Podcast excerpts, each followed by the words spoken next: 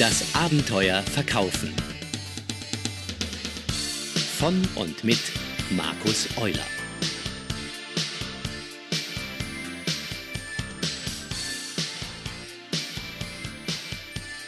Hallo und herzlich willkommen zum Abenteuer Verkaufen. Dieses Abenteuer wird präsentiert von www.dasabenteuerleben.de. Das Ziel dieses Abenteuers ist es, Strategien und Methoden des erfolgreichen Verkaufs aufzuzeigen. Ich bin Markus Euler und werde ab sofort monatlich eine Episode vom Abenteuer Verkaufen für euch produzieren. Es gibt wohl so ziemlich nichts, was man heute nicht vor das Wort Selling schreiben und zu Geld machen kann. Das ist auch okay, denn solange es einen Markt für etwas gibt, wird es auch immer Menschen geben, die in diesem Markt etwas kaufen und verkaufen. Und die Welt ist voll mit nützlichen und unnützen Dingen. Stopp! Wenn ihr Verkäufer seid, müsstet ihr jetzt zumindest innerlich widersprochen haben. Vielleicht ist dem einen oder anderen auch ein Quatsch herausgerutscht. Richtig so. Weil das Wort nutzlos ja hier nicht zutrifft, denn jeder Verkäufer weiß, dass Menschen nur etwas tun oder kaufen, wenn sie einen Nutzen darin sehen. Also gibt es keine Käufe oder Verkäufe ohne Nutzen. Und deshalb hat jedes Produkt, jede Dienstleistung eine Daseinsberechtigung, solange es Menschen gibt, die es kaufen. Basta. Also von Hard Selling bis Soft Selling, Piranha Selling, Love Selling und so weiter. Ich habe fast alle von diesen Verkaufsbüchern gelesen und es steht im Allgemeinen nichts Falsches darin. Aber wie soll ich denn nun verkaufen? Bin ich nur erfolgreich, wenn ich alles anwende? Oder soll ich mich auf eines spezialisieren? Hängt das von mir ab? Oder von meinem Kunden? Vom Produkt? Oder von allem? Genau das ist meine Aufgabe als Trainer oder Coach, gemeinsam herauszufinden, wie der Verkäufer das Paket am besten verkauft oder noch besser, wie der Kunde das Paket am besten selber kauft. Aber welches Paket? In vielen Vertriebseinheiten gilt heute noch der alte Satz Erst mich, dann das Unternehmen, dann das Produkt. Dieser Ansatz ist bei beratungsintensiven Produkten absolut richtig. Aber auch das ist kein Dogma. Bei niedrigpreisigen Produkten, MeToo-Produkten oder Mitnahmeprodukten gelten zum Beispiel ganz andere Regeln. Kleine Bemerkung am Rande. Um seine Zielgruppe zu definieren, kann man viel Marktforschung betreiben. Man kann aber auch einfach einmal schauen, welche Art von Menschen ein Angebot oder Informationen anfordern mit welchen Menschen man schon zusammenarbeitet und für welche Unternehmen und damit Menschen man sich selbst interessiert. In solchen Situationen zitiere ich sehr gerne meinen alten Chef. Er sagte damals zu mir, Markus, du bekommst immer die Kunden, die du verdienst.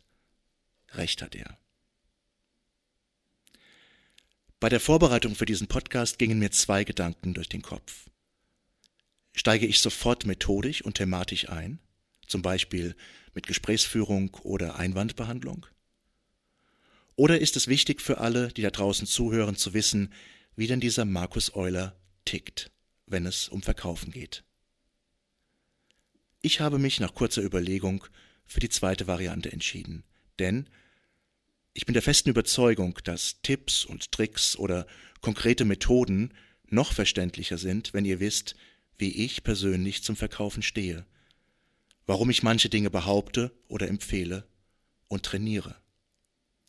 Und da ich selber ja nicht nur Verkaufstrainer, sondern Gott sei Dank auch Verkäufer und Kunde bin, erzähle ich euch in dieser Episode etwas über meine Verkaufserlebnisse der letzten Wochen und meine Einschätzung dazu als Trainer. Und dabei habe ich ein kleines Hilfsmittel. Seit vielen Jahren trage ich ein kleines schwarzes Büchlein mit mir herum und schreibe dort die Dinge hinein, die mich zum Thema Verkauf nachdenklich machen oder mir einfach gefallen oder mich verärgern. Und dort steht neben vielen kleinen Verkaufsstories auch meine Lieblingsabschlussfrage drin. Diese Abschlussfrage wurde mir einmal von einem Teilnehmer, einem Außendienstmitarbeiter, einem alten Verkaufshasen, geschenkt. Und der hat sie auch einmal von jemandem bekommen. Und da ich gerne nach dem Reziprozitätsprinzip handle, gebe ich sie gerne an euch weiter. Aber erst am Ende dieser Episode. Ein bisschen Spannung muss sein. Ja, hier ist es also mein kleines Büchlein und ich werde euch nun drei dieser Alltagsverkaufserlebnisse vorstellen, die ich in den letzten beiden Wochen erleben durfte. Das erste Beispiel nenne ich einfach mal Ich weiß, was Sie wollen. Ein kurzes Beispiel, aber umso wichtiger. Wenn ich im Büro bin, lasse ich mir gerne alle Akquiseanrufe durchstellen. Ich will ja auch noch was lernen. Frei nach dem Motto, ich prüfe jedes Angebot, bevor ich es ablehne. Und so bekam auch letzte Woche eine zugegebenermaßen sehr charmante Dame ihre Chance. Sie stellte sich freundlich vor und machte mir klar, dass es um Incentive-Veranstaltungen geht. Anstatt einer Bedarfsanalyse stellte sie mir drei Ja-Fragen und konfrontierte mich mit sogenannten Wahrheiten. Dinge also, die ich absolut bestätigen konnte und natürlich auch sollte. Zum Beispiel, dass es heute doch sehr, sehr wichtig sei, dass Mitarbeiter aus sich heraus, also intrinsisch motiviert sein müssen, um exzellente Leistungen zu bringen. Oder dass die Mitarbeiter auch einmal etwas Besonderes brauchen, etwas, was über das Normale hinausgeht. Auch hier stimmte ich ihr zu. Und dass sie mich gerne beraten würde, was denn für meine Mitarbeiter am besten wäre. Nun ja, und da hakte ich ein. Ich erzählte ihr, dass ich keine festangestellten Mitarbeiter habe und überwiegend im Netzwerk mit Profis arbeite, die genügend Motivation aus ihrer Selbstständigkeit und ihrem Erfolg beziehen und dass ich deswegen momentan keinen Bedarf in einer Beratung sehe. Die Dame war dann nicht mehr so charmant, fiel in die Verteidigungshaltung, sie sagte, das konnte ich ja nicht wissen, und wünschte mir trotzdem noch einen schönen Tag. Ich wollte ihr noch mitteilen, dass ich eine Menge Kunden habe, was sie ja auch nicht wusste, für die das Angebot vielleicht interessant sein könnte. Aber da war sie auch schon weg. Fazit Wer sich als Verkäufer auf Vorannahmen oder allgemeine Informationen verlässt, der braucht mindestens noch einen Plan B, falls das nicht funktioniert. Oder auf den Punkt gebracht, die Landkarte ist nicht das Territorium. Es gibt zum Beispiel Unternehmen in der Touristik, die bei konkreten Buchungen des Kunden noch einmal eine Bedarfsanalyse machen. Man könnte denken, wozu? Verschenkte Zeit. Es hat sich aber herausgestellt, dass hier zwei Effekte eintreten. Erstens, bei der nochmaligen Analyse stellt sich oft heraus, dass der Kunde sich, aufgrund der ihm vorliegenden Informationen, nicht wirklich für das optimale Produkt entschieden hat. Der Verkäufer kann also durch Nachbesserung eine deutlich höhere Kaufzufriedenheit des Kunden erzeugen. Und Cross-Selling-Angebote können nach einer Analyse wesentlich treffender platziert werden, da ich etwas über den Kunden weiß. Und selbst wenn alles stimmt, habe ich einen wunderschönen Kaufverstärker, indem ich dem Kunden sage, dass er tatsächlich das beste Angebot gewählt hat.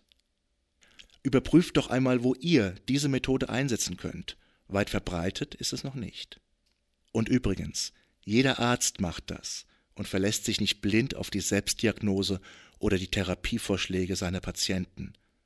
Und darüber bin ich ziemlich froh. So, das zweite Beispiel. Ich nenne es einmal zu stark fokussiert. Ein Bekannter bat mich, ihn beim Kauf eines elektronischen Klaviers zu begleiten.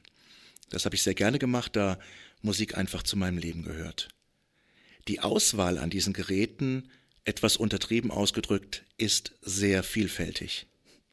Umso mehr hat es mich gefreut, dass der Verkäufer auf uns zukam und Fragen stellte. Hier passierte ihm allerdings schon das erste Missgeschick. Nachdem ich ihm einige Fachfragen beantwortet hatte, sprach er überwiegend nur noch mit mir. Das Problem war, dass er meinen Bekannten kaum mehr mit ins Gespräch einbezog. Erst meine Bemerkung, er hat das Geld, sorgte dafür, dass er sich wieder uns beiden zuwandt, verbal wie nonverbal. Wir fanden auch schnell ein Modell, welches den Erwartungen meines Bekannten entsprach. Bis auf einen Punkt. Und immer wenn ich diesen Punkt ansprach, lenkte der Verkäufer auf andere Dinge ab, die durchaus interessant und beeindruckend waren, aber irgendwie hatte ich ein schlechtes Gefühl. Mein Bekannter hatte sich wohl schon damit abgefunden, dass nicht alle seine Wünsche erfüllt werden konnten. Ich ließ ihn dann noch etwas herumklimpern und schaute mich auf der Ausstellungsfläche um. Und ich entdeckte ein passendes Modell. Es war nicht das Allerneueste und hatte manchen modernen Schnickschnack nicht, aber im Grunde war es das, genau das, was wir suchten. Als ich dann zu den beiden herüberwinkte, habe ich schon die Pfeile gesehen, die der Verkäufer auf mich abschoss. Es war ein zwei Jahre altes Modell, was in der Musikwelt tatsächlich Welten bedeutet, aber es passte und es war preisreduziert. Ich wollte dem Verkäufer im Grunde nur Gutes unterstellen und merkte an, dass er dieses Modell wahrscheinlich übersehen hatte. Ich sagte ihm, dass es genau das ist, was wir suchen, und bat ihm noch um einen Rabatt um ungefähr 39 Euro. Dazu ließ sich der Verkäufer nicht bringen, aber er gab uns noch ein Fußpedal und ein paar Kabel kostenlos mit. Mehr wollte ich auch nicht. Lieber Verkäufer im Musikladen, es ist in Ordnung, wenn du etwas verkaufen willst, was modern ist und was dir viel Provision bringt. Aber tu dies nicht, wenn du weißt, dass du noch etwas hast, das den Kundenwunsch wesentlich besser erfüllt, selbst wenn der Kunde sagt, dass das, was du ihm anbietest, seine Zustimmung findet. Kundenzufriedenheit sollte immer mehr wert sein als ungefähr 10% mehr an Provisionen. Denn gerade Musiker sind sehr, sehr treue Kunden, die immer wieder kommen und dir noch viel Umsatz in deinem Verkäuferleben bescheren können. Das heißt nicht, dass ich dem Kunden mein gesamtes Sortiment vorstellen muss. Aber je stärker ich auf ein bestimmtes Produkt fokussiert bin, umso mehr baue ich mir meine eigenen Wahrnehmungsfilter auf. Und es könnte den Anschein erwecken, dass ich hier mein Angebot verkaufen und durchdrücken will. Das geht dem Kunden übrigens genauso. Wenn er schon ein bestimmtes Modell in der Vorauswahl hat, bedeutet dies nicht, dass es auch tatsächlich das Beste für ihn ist. Aber in diesem Fall ist seine Wahrnehmung stark beeinflusst und der Verkäufer hat es verdammt schwer. Da helfen manchmal die besten Argumentationen nichts, da muss man schon fast deprogrammieren. So, und hier ist mein drittes Beispiel. Ich habe es genannt, mach's dem Kunden leicht. Jetzt kommt endlich auch mal ein positives Beispiel, denn die gibt es zum Glück ja auch. Man muss sie nur erkennen. Also, wenn es um meine Grundbedürfnisse geht, bin ich ein besonders kritischer Kunde. Dazu gehören besonders Essen und Trinken und Hotels. Bei ungefähr 80 Hotelübernachtungen im Jahr ist mir das einfach verdammt wichtig. Folgendes Szenario. Mit einigen Geschäftspartnern sitze ich abends in einem gemütlichen Lokal und wir lassen den Tag Revue passieren. Nach getaner Arbeit und zwei Weizenbier vom Fass kam mein Tischnachbar auf die Idee, einen Rotwein zu trinken. Der Wirt muss wohl beim Servieren meine Gedanken, soll ich, soll ich nicht, soll ich, soll ich nicht, gehört haben und fragte mich freundlich, ob er mir auch einen Rotwein bringen soll. Ich sagte ihm, dass ich bei Weinen etwas wählerisch bin und auch schon zwei Bier getrunken habe. Er sagte, dass es absolut in Ordnung ist und verschwand wieder. Und nach kurzer Zeit kam er wieder mit zwei Flaschen und zwei kleinen Probiergläsern. Ich solle erst einmal testen, welcher mir besser schmecken würde und mich dann entscheiden. Ich entschied mich für einen sehr leckeren Merlot und fragte nach, ob es denn nur die große Karaffe gäbe, denn ein kleines Glas würde mir wohl auch reichen. Er lächelte und ließ mir das Probierglas am Tisch. Leider, oder Gott sei Dank, ließ er auch die Flasche da. Auf einmal wollten zwei Kollegen auch einmal nur probieren, und schon standen zwei weitere Probiergläser da. Als wir den Tisch verließen, räumte der Wirt drei leere Flaschen Rotwein weg und ich glaube, ich kann mich noch an ein kleines Lächeln in seinem Gesicht erinnern. Fakt ist, ich hätte an diesem Abend keine ganze Karaffe von einem Wein getrunken, den ich nicht vorher probiert hätte, und wenn mich der Wirt nicht angesprochen hätte. Fazit für mich, er hat alles richtig gemacht. Er sah meine leuchtenden Augen und sprach mich aktiv darauf an. Es ist wohl nicht Standard, dass der Gast vorher testen darf, aber es war anscheinend auch nicht unmöglich, zumindest in der Gedankenwelt des Wirtes.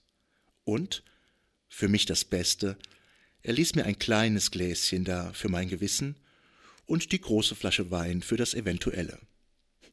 Und noch etwas weiß ich heute. Ich weise strikt von mir, dass ich an diesem Abend noch eine ganze Karaffe Wein getrunken hätte. Es waren nur ein paar Probiergläschen voll. Aber genau durch diesen Schachzug hat der Wirt absolut betriebswirtschaftlich auf der einen Seite und kundenfreundlich auf der anderen Seite gehandelt. Und das gelingt mit Standardmethoden manchmal nicht. Überlegt doch einmal, welche bezahlten Probiergläschen ihr in eurem Geschäft einsetzen könnt. Denn wie isst man einen Elefanten? Richtig, Stück für Stück. Verkaufen ist ein sehr komplexer Prozess und das wissen wir. Und doch gibt es immer wieder viele, viele, die es mit scheinbarer Leichtigkeit tun. Ich bin sicher, nur wenige davon sind geborene Verkäufer. Die meisten haben sich Stück für Stück weiterentwickelt. Und deswegen sage ich, ja, man kann verkaufen lernen. In den nächsten Episoden geht es um Gesprächsführung, die Unterschiede im Businessbereich und im Consumerbereich und um einige Mythen und Märchen, die sich seit Jahren und Jahrzehnten im Verkauf hartnäckig halten, zum Beispiel beim Thema Abschlusstechniken. So, da ist jetzt noch mein Stichwort Abschluss. Ich hatte euch zu Beginn noch meine Lieblingsabschlussfrage versprochen, wenn ich denn mal eine stelle.